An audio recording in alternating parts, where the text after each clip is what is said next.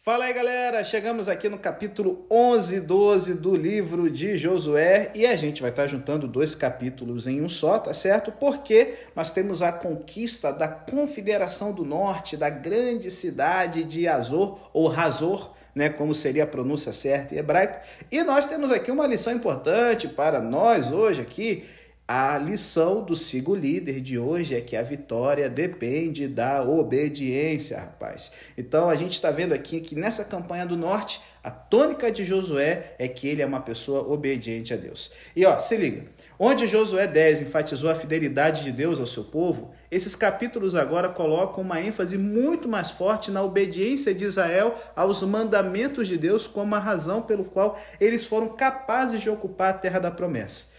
E isso é particularmente importante porque Josué 7 a 9 mostrou maneiras pelos quais Israel poderia ter colocado as promessas de Deus em risco por causa da desobediência. Mas, obviamente, através da grande garoteada de Acã, mas também através de sua aliança com os habitantes de Gibeão. O capítulo 10, por outro lado, mostrou que Deus permaneceu fiel ao seu povo através da campanha, certo? É, é, é, mostrada no sul, aonde o capítulo registrou uma vitória milagrosa conquistada por Josué quando ele superou a aliança de reis do sul que se opuseram a Israel por causa do seu acordo com Gibeão. E como a gente até fez no anexo científico, né? 30 de outubro, 30 ou 23, e agora, outubro de 1207 antes de Cristo, o eclipse solar, em que solar lunar, né, o negócio ali que, rapaz, imagina o choque, né? A galera viu de que não adiantava lutar contra os israelitas. Se o sol e a lua pararam de fazer as suas funções normais, rapaz, eles estavam lutando não com homens, mas contra o Deus Todo-Poderoso. E aí, é, é, é, é assim, não custa nada relembrar o fato de Jeová ter respondido a oração de Josué como a nenhum outro faz com que seja uma vitória particularmente notável, uma demonstração clara de que ele não havia rejeitado Israel por causa de sua aliança com Gibeão. Só que se liga, Deus só trabalha através e para o seu povo por meios milagrosos? Hum. Em outras palavras, só podemos apontar para a obra de Deus quando podemos ver algo que está fora da experiência normal? Se ouvirmos testemunhos dados em algumas reuniões cristãs, podemos ter a impressão de que as únicas vezes em que podemos saber que Deus esteve em ação são quando podemos apontar para o milagroso. E, de fato, um dos problemas que enfrentamos hoje é que quando pedimos testemunhos, geralmente é o milagroso, né? Ou pelo menos o incomum que a gente busca, que vem na mente das pessoas. Só que a verdade é que Josué vem enfatizando há algum tempo o tema da obediência enfatizando que é pela obediência que o povo de Deus progride. Deus realmente trabalha milagrosamente, como a gente viu no capítulo 10, mas há algo mais básico do que isso no coração de tanta coisa que Deus faz. Simplesmente, Deus trabalha através da obediência do seu povo, de dias normais, através de gente comum. Especialmente em Josué 11, vemos a importância da obediência e descobriremos que esse tema também está presente, mesmo no que parece ser uma lista bastante maçante de lugares e reis que Israel derrotou. Então, assim, Josué 12 nos mostra, junto com o capítulo 11, uma coisa que pode nos surpreender, porém, que a gente não pode perder de vista. Deus tem uma forma particular de trabalhar, aonde a obediência aparece, certo? E a fidelidade de Deus, então, ela é realçada, é demonstrada através da fé, da rotina aonde Deus é o centro. Então, antes da gente olhar para esses dois capítulos com mais detalhes, precisamos fazer uma pausa e nos orientar novamente, pois com esses dois capítulos chegamos ao ponto médio do livro. E embora tenhamos algum material novo aqui, ele é moldado por preocupações que o livro vem é, desenvolvendo até esse ponto. Em particular, precisamos observar as ligações entre esses capítulos e o material em Josué, capítulo 1, capítulo 5 e capítulo 10, porque eles nos ajudam a entender a mensagem desses capítulos 11 e 12. Dois temas-chave em Josué 1 são importantes para entender esses capítulos. Lá nós vimos a importância da reflexão contínua de Josué sobre a instrução de Deus, conforme revelada através de Moisés. Esse deveria ser o seu guia para tudo que ele fizesse e ele deveria meditar sobre isso continuamente. Observamos anteriormente que Deuteronômio, especialmente, é apresentado como texto que guiou Josué, mas esse tema ganha destaque especial aqui no capítulo 11, pois nos dizem que Josué fez tudo o que Moisés ordenou, eventualmente tomando a terra que o Senhor havia prometido a Moisés. A obediência, que é o segundo tema, foi assim exigido de Josué, e foi por meio dessa obediência que Jeová forneceu a terra. A obediência também era exigida do povo, especialmente das tribos que estavam se estabelecendo a leste do Jordão, já que eles não poderiam retornar à sua terra até que aqueles que viviam dentro dos limites originalmente prometidos também fossem estabelecidos. À medida que avançamos para a lista fornecida no capítulo 12, vemos como o Senhor realmente forneceu oportunidade para as outras tribos reivindicarem sua herança, o que significa que as tribos transjordânicas haviam sido obedientes. A lista do capítulo 12 serve, portanto, para fechar a primeira metade do livro, demonstrando que a obediência exigida das tribos orientais desempenhou seu papel através do Senhor dar a terra às outras tribos, embora segura. Esse assunto a gente vai voltar em Josué 22. Josué 5 também insistiu na prioridade da obediência no momento em que Israel entrou pela primeira vez na terra, estava prestes a começar a tomá-la, exigindo que ele circuncidasse os homens e depois celebrasse a Páscoa antes de qualquer ação contra Jericó. A obediência necessária foi então mostrada em Jericó, embora os efeitos da desobediência também tenham sido demonstrados no que aconteceu no monturo das ruínas de Ai. O retorno a esse tema aqui no final dos relatos de conquista significa que ele encerra os relatos de batalha. Assim, somos lembrados da importância da obediência no início desses relatos e depois novamente sua conclusão. E finalmente, há uma ligação muito estreita entre os capítulos 10 e 11, embora, é claro, esses também voltem ao capítulo 9, onde o motivo né, é, é de audição dos povos cananeus também se refere a capítulo 5, verso 1. O que é particularmente notável é que as estruturas desses capítulos se assemelham, de modo que o capítulo 11 é um espelho literário do capítulo 10. Ambos começam com uma aliança de reis que se opõem, mas são derrotados por Israel. Depois relata a captura das cidades, antes de oferecer resumos finais. Seus paralelos próximos também são importantes para mostrar como eles diferem. Obviamente, em Josué 11, agora nos mudamos para o extremo norte de Israel, enquanto o capítulo anterior começou no meio e se mudou para o extremo sul. E é notável que o capítulo 11 forneça muito menos detalhes do que o capítulo 10. A distinção mais importante, no entanto, está em como o Senhor dá a terra a Israel. No capítulo 10, é por meio de um milagre, embora é, Israel ainda precise ter suas forças se movendo para o local da batalha. Dessa forma, Josué 10 ecoa a queda de Jericó no capítulo 6, já que isso também foi milagroso. A ênfase repetida aqui no capítulo 11, no entanto, é que o Senhor deu a terra a Israel por causa de sua obediência, algo que lembra como foi a ruína de Ai, sem o milagre, com a estratégia, com a obediência, e a vitória veio. Então, seja por milagre ou por obediência, foi o Senhor quem deu a terra a Israel. E é dado aqui, no capítulo 11 e 12, através da obediência. Jericó, paralelo com a queda dos cinco reis do sul. Ai, paralelo com a queda dos cinco reis do norte. Que lições podemos tirar para a nossa vida? Logo depois da vinheta, nós vamos ver aqui as conquistas do norte e como podemos tirar lições para o nosso dia a dia.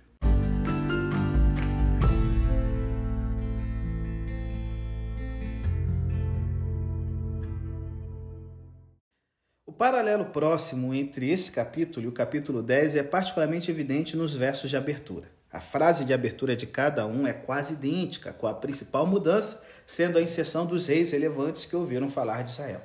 Como o capítulo 9 descreveu uma resposta semelhante, precisamos ver isso como parte de um processo contínuo pelo qual Israel é atacado pelos povos que já estão na terra, uma extensão dos problemas causados pelo pecado de Acã em Jericó demonstrando mais uma vez que os efeitos do pecado permanecem muito mais tempo do que poderíamos imaginar. Essa reunião de cidades continua um motivo do capítulo anterior, embora agora tenhamos nos mudado para o norte do país. Mais uma vez, no entanto, é uma aliança de reis que se oporão a Israel, desta vez organizada por Jabim, rei de Razor, embora esta pareça ser uma aliança muito maior do que o que eles enfrentaram anteriormente. Razor, que o nome significa cercado, né? Era uma grande cidade da região, a cerca de aproximadamente aí, 20 quilômetros ao norte do Mar da Galileia. Como estava perto da estrada comercial principal, essa cidade tornou-se rica, um fato que é confirmado por escavações que revelam um local que no total excede 200 acres. Para vocês terem uma noção, essa era a maior cidade de Canaã da época, com cerca de 40 mil habitantes. A própria Jerusalém, nos tempos do Novo Testamento de Jesus, não tinha tanta gente assim, galera. Então, assim, como resultado, Razor era uma cidade que naturalmente ficaria preocupada com o surgimento de Israel, especialmente se o controle do sul pudesse ameaçar as rotas comerciais que corriam até a costa do Mediterrâneo e depois iam em direção ao Egito. Razor, por si só, seria um oponente formidável, mas Jabim parece estar ciente do fracasso dos reis do sul e, portanto, aqui ele reúne uma grande aliança do norte contra Israel. A localização de todas as cidades listadas aqui não é conhecida com certeza, mas a aliança parece cobrir um semicírculo é, com Razor mais ou menos no centro, da região do Monte Hermon, no sul da Cordilheira do Líbano, descendo né, até a, a, através da costa pela região de Dor, a Cesareia né, do Novo Testamento, e depois fechando o círculo em direção a Mar da Galileia, indo para Marom. Um, é, algumas traduções está Madom, só que a letra D e R em hebraico são idênticas, tá certo? Marom é o nome da cidade um pouco a oeste da parte inferior do Mar da Galileia, né? chegando no extremo sul do mapa geográfico. É, é, é, esses aqui são representativos das cidades incluídas na aliança, cidades principais, em vez de uma lista abrangente. E isso aqui nos indica também que seis dos povos de Canaã estão incluídos, e seus reis também estarão entre os convocados por Jabim. A extensão do desafio de Israel é explicitada no verso 4, que não apenas compara o número de seus oponentes com a areia à beira do mar, uma, fase, uma frase né, que vai ser proverbial no Antigo Testamento para um grande número, mas também acrescenta que eles tinham muitos cavalos e carruagens. Estes representam um grande desafio para Israel, porque representam uma forma de guerra que Israel não encontrou anteriormente. E, de fato, os carros mais tarde fariam com que o povo de Efraim temesse os cananeus nas planícies. Embora, é claro, na travessia do Mar Vermelho, os carros do faraó não tivessem ajudado contra o Senhor. Ah, é, é, esses, esses carros de guerra, eles tinham rodas com seis arcos, com seis aros, tá certo? E nas rodas você tinha tipo é, é, lâminas, é, como se fossem espadas nos eixos, para que quando elas fossem passando no meio do exército inimigo, elas fossem decepando as pernas dos soldados de infantaria. As rodas eram cobertas de ferro, que é uma tecnologia nova, certo? Nesse período da história mundial, fazendo com que fosse muito mais resistente, já que as armaduras e espadas de bronze quebravam com facilidade no meio da batalha, as de ferro não. Então, assim, os caras estão tendo uma tecnologia, galera, equivalente a um tanque de guerra, certo? No exército. Os soldados israelitas sendo apenas os soldados de infantaria e os cananeus aqui com tanques. É, é, comparado, quem sabe, né, com um hardware militar sofisticado como um drone, né? Nós temos aqui, imagina, você vai guerrear com um, um fuzil na mão e os caras estão com drone, mano. Então, assim, nós temos aqui a, a, a carruagem de ferro sendo uma plataforma móvel, rápida, a partir do qual, enquanto ela está decepando a perna dos soldados por onde ela passa, os arqueiros estão atirando em cima dessa carruagem, nessa plataforma, é, em qualquer direção.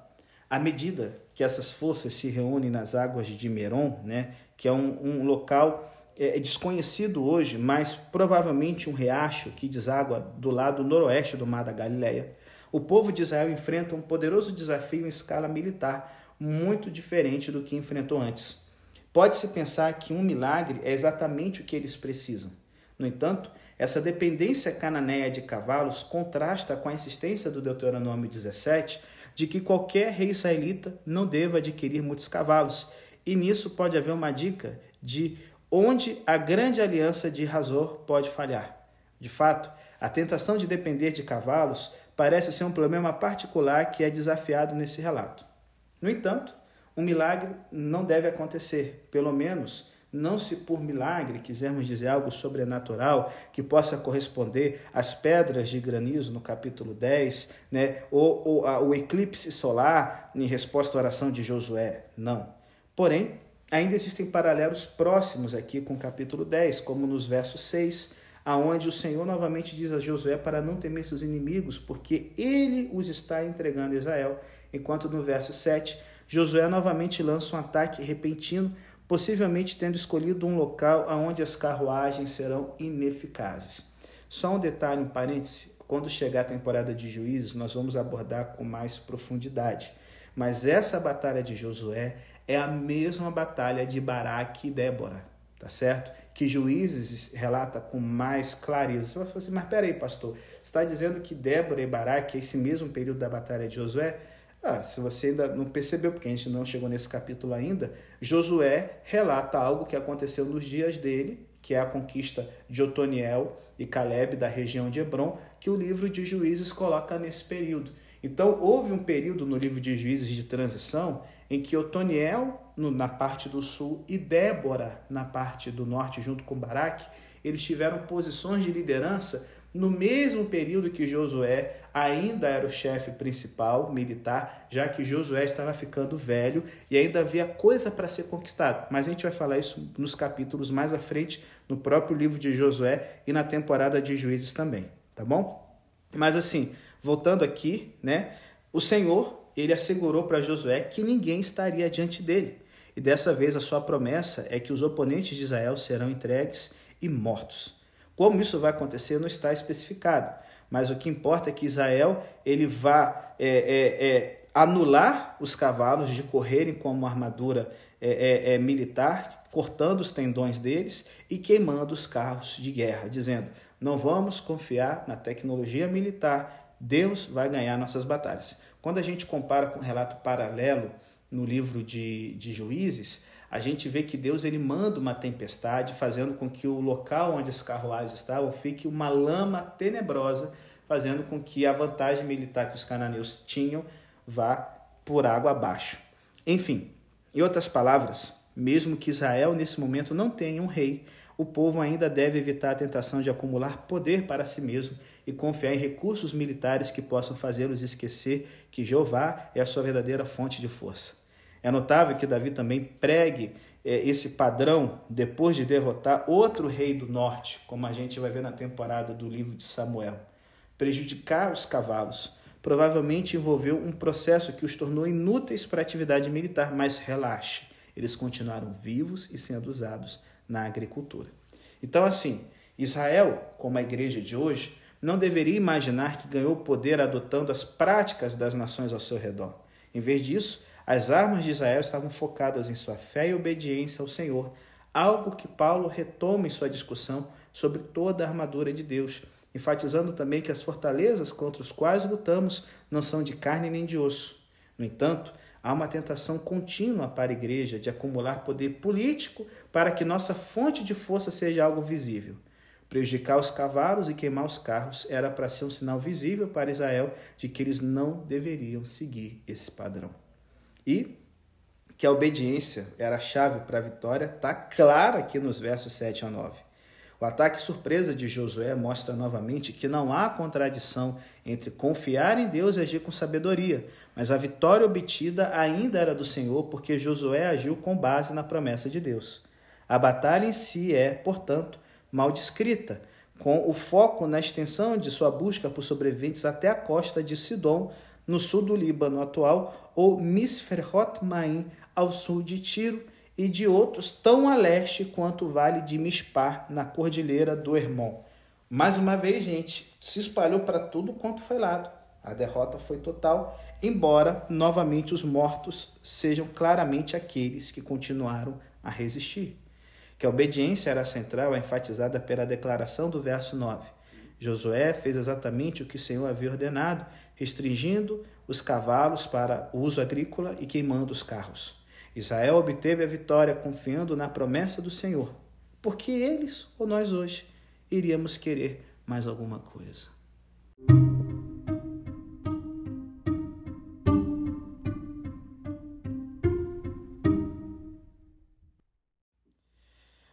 Com os reis derrotados, Josué se vira então para tomar as cidades do norte, como a gente vê aqui dos versos 10 ao 15. Assim como rolou no sul, derrotar os exércitos não significava que as cidades tivessem sido capturadas. No entanto, aonde o relato da cidade do sul levou tempo para fornecer uma chamada nominal de sua captura, dessa vez a captura de Razor é suficiente, com as outras cidades mencionadas apenas em resumo. Embora o rei de Razor tenha sido morto, não há indicação de que ele tenha sido executado. Ele poderia muito bem ter sido morto em batalha. No entanto, de acordo com os relatos do sul, Josué novamente dedica os habitantes das cidades capturadas à destruição, não deixando nenhum sobrevivente.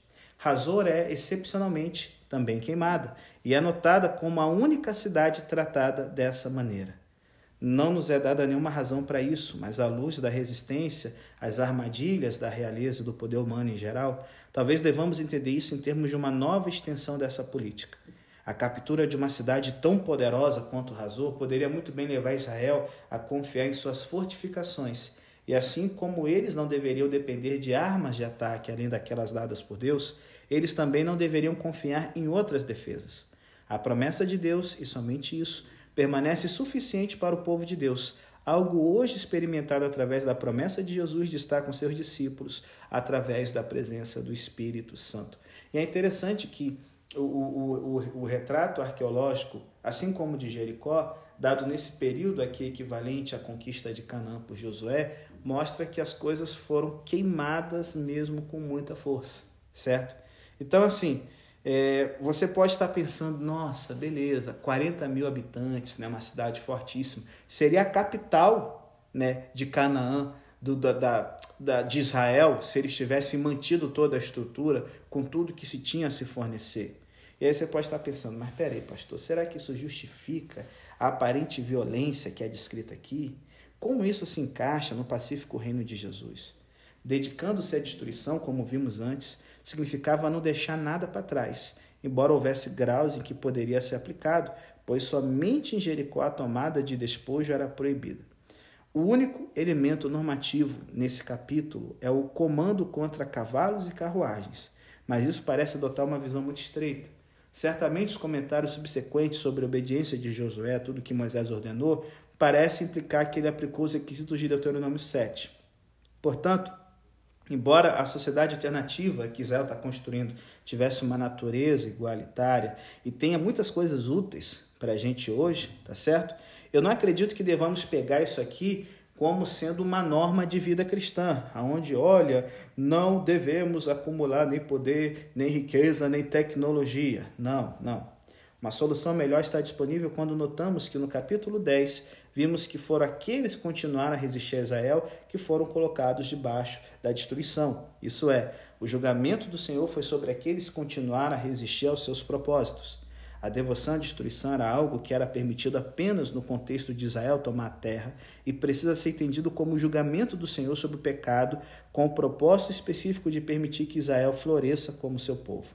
No entanto, quando a gente lê esses trechos da Bíblia dentro do arco narrativo maior do livro, percebemos que não precisava ser assim. Essa continua sendo uma ação dolorosa para Jeová, assim como é difícil para nós hoje. Não era intenção de Deus que ninguém fosse destruído, não tanto quanto é hoje. Mas sabemos que mesmo assim o fogo do inferno está reservado para a galera que resolve continuar resistindo a Deus. A centralidade da obediência é novamente reforçada pela declaração final do verso 15, que insiste que Josué fez tudo exatamente como Moisés havia ordenado, não deixando nada por fazer. À luz da narrativa anterior, isso pode parecer surpreendente. Afinal, Josué deveria ter entrado em uma aliança com Gibeão. De fato, Deuteronômio 7 parece não deixar espaço para ninguém sobreviver, mas vimos que Josué só destruiu aqueles que continuam a resistir ao Senhor. Da mesma forma, Deuteronômio parece não permitir que nenhum saque seja tomado, mas isso claramente foi aplicado apenas em Jericó.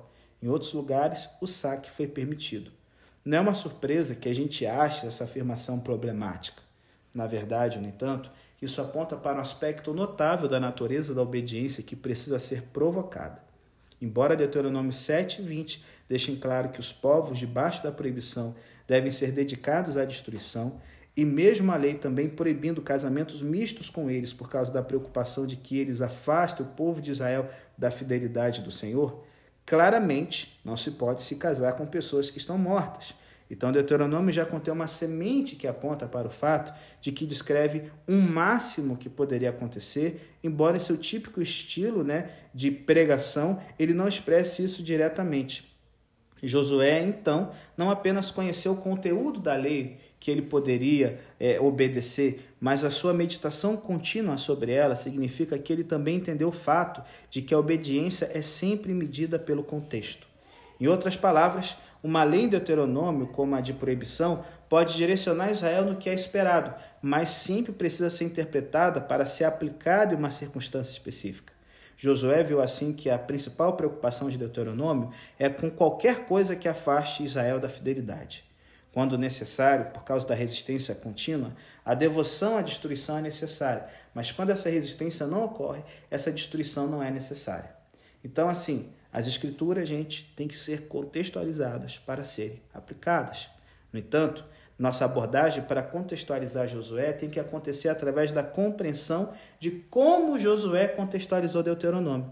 Por sua vez, isso significa que não só precisamos conhecer o conteúdo da Bíblia, embora seja né, um ponto básico, que se a gente está pensando em entender a vontade de Deus para a gente, mas também precisamos entender o que ela estava fazendo em seu próprio contexto. Então, e sem dúvida, só então, podemos começar a considerar como isso se aplica em nosso próprio tempo e lugar. Isso significa que a obediência à palavra de Deus é mais complexa do que às vezes é sugerido, mas entendido nesses termos, reconhecemos que é sempre aplicável. Essas coisas foram de fato escritas para nossa instrução, como, falo, como fala Paulo no Novo Testamento.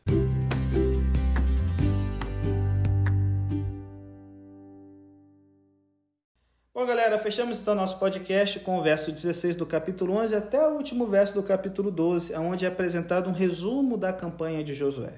Agora, apresentamos né, é, é, é, três resumos da campanha, certo? O primeiro destaca a maneira como a terra foi tomada e, mais uma vez, o faz destacando a obediência de Josué. E aí, gente, perceba, recebemos em resumo um resumo geral de toda a campanha nos versículos 16 a 20. Ele repete brevemente muito do que foi abordado nos capítulos anteriores, embora, ao listar a terra por suas várias regiões, entendamos que Deus tem sido fiel em dar a Israel toda a terra. De fato, embora a terra seja descrita em termos geográficos generalizados, eles seguem amplamente a rota registrada para a campanha até esse ponto. Depois de atravessar Gilgal, Israel se mudou para as colinas antes da campanha no sul, que desceu em direção ao Negev, cobrindo as planícies a oeste e também o Vale do Jordão. Posteriormente, conforme registrado nesse capítulo, eles se mudaram para a região montanhosa ao norte, aqui descrita como a região montanhosa de Israel, o que reflete uma terminologia posterior que teria sido mais compreensível para os primeiros leitores. O sul é marcado novamente por referência ao Monte Halak, que em algum lugar é, em direção a Edom, Seir, é provavelmente ao sul do Mar Morto, enquanto Baal-Gad, perto do Monte Hermon, fica no extremo norte. Josué, portanto, tomou a terra, embora, como também fique claro, haja uma grande diferença entre tomar a terra e ocupá-la.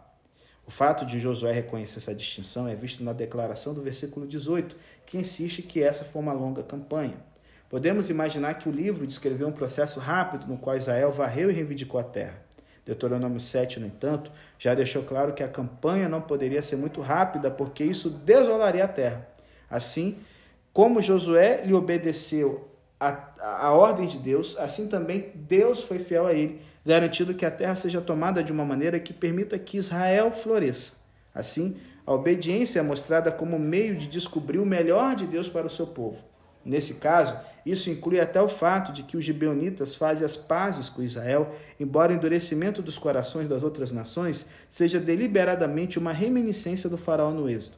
O resumo, no entanto, mostra seu ponto é, no versículo 20, era Deus quem estava travando a guerra e até mesmo levando os cananeus para a guerra, de modo que, em muitos aspectos, Deus estava travando uma campanha defensiva para que ele pudesse julgá-los por seus pecados. A desobediência cananeia é, portanto, contrastada com a obediência israelita, mostrando que foi sua rebelião que levou à sua resistência armada e finalmente à sua destruição, já que o seu endurecimento de coração era realmente Deus dando-lhes razões para seguir suas próprias inclinações tolas, assim como havia rolado com o faraó antes.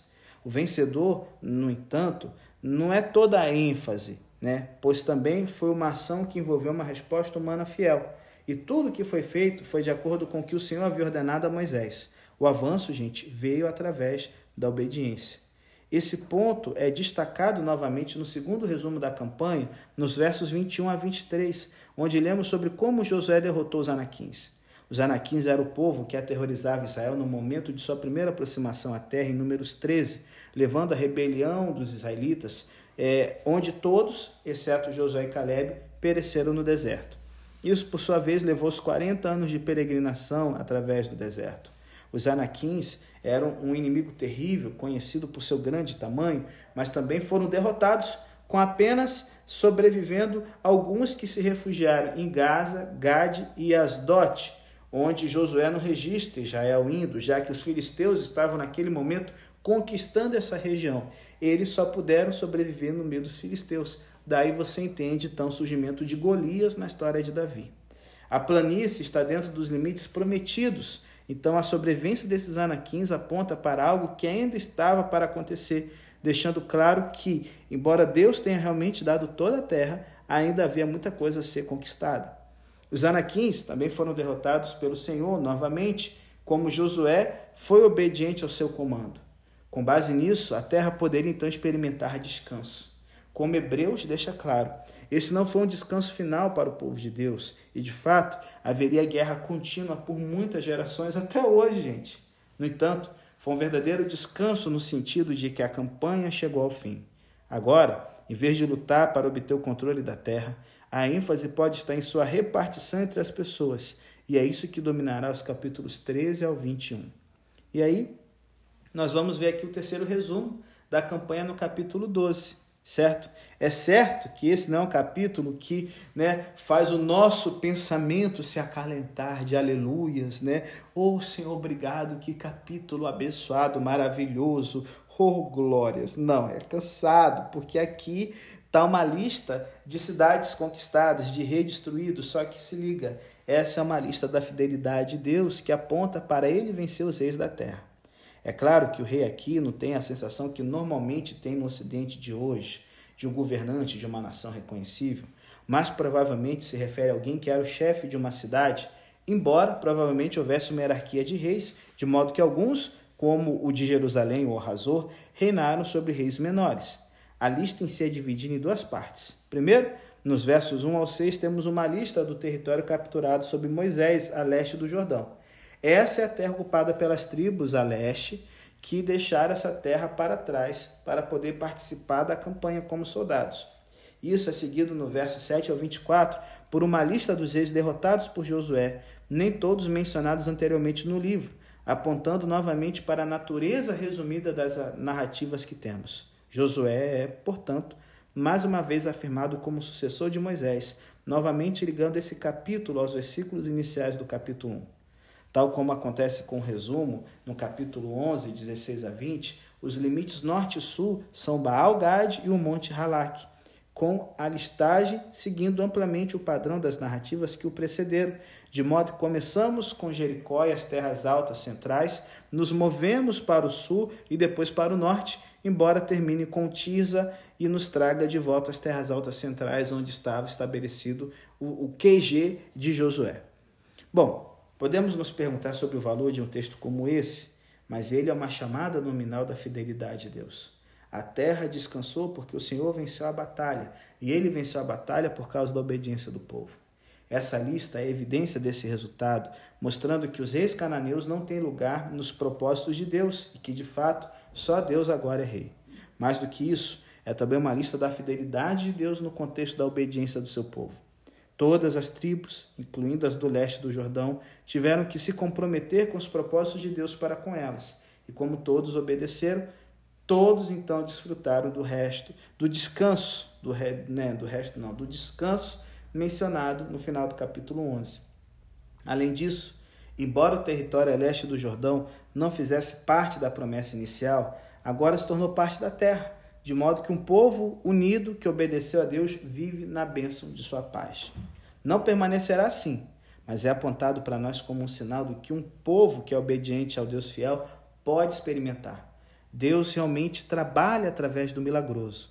Só que se liga, essa lista é mais um indicador de que o caminho mais normal é através da obediência do seu povo.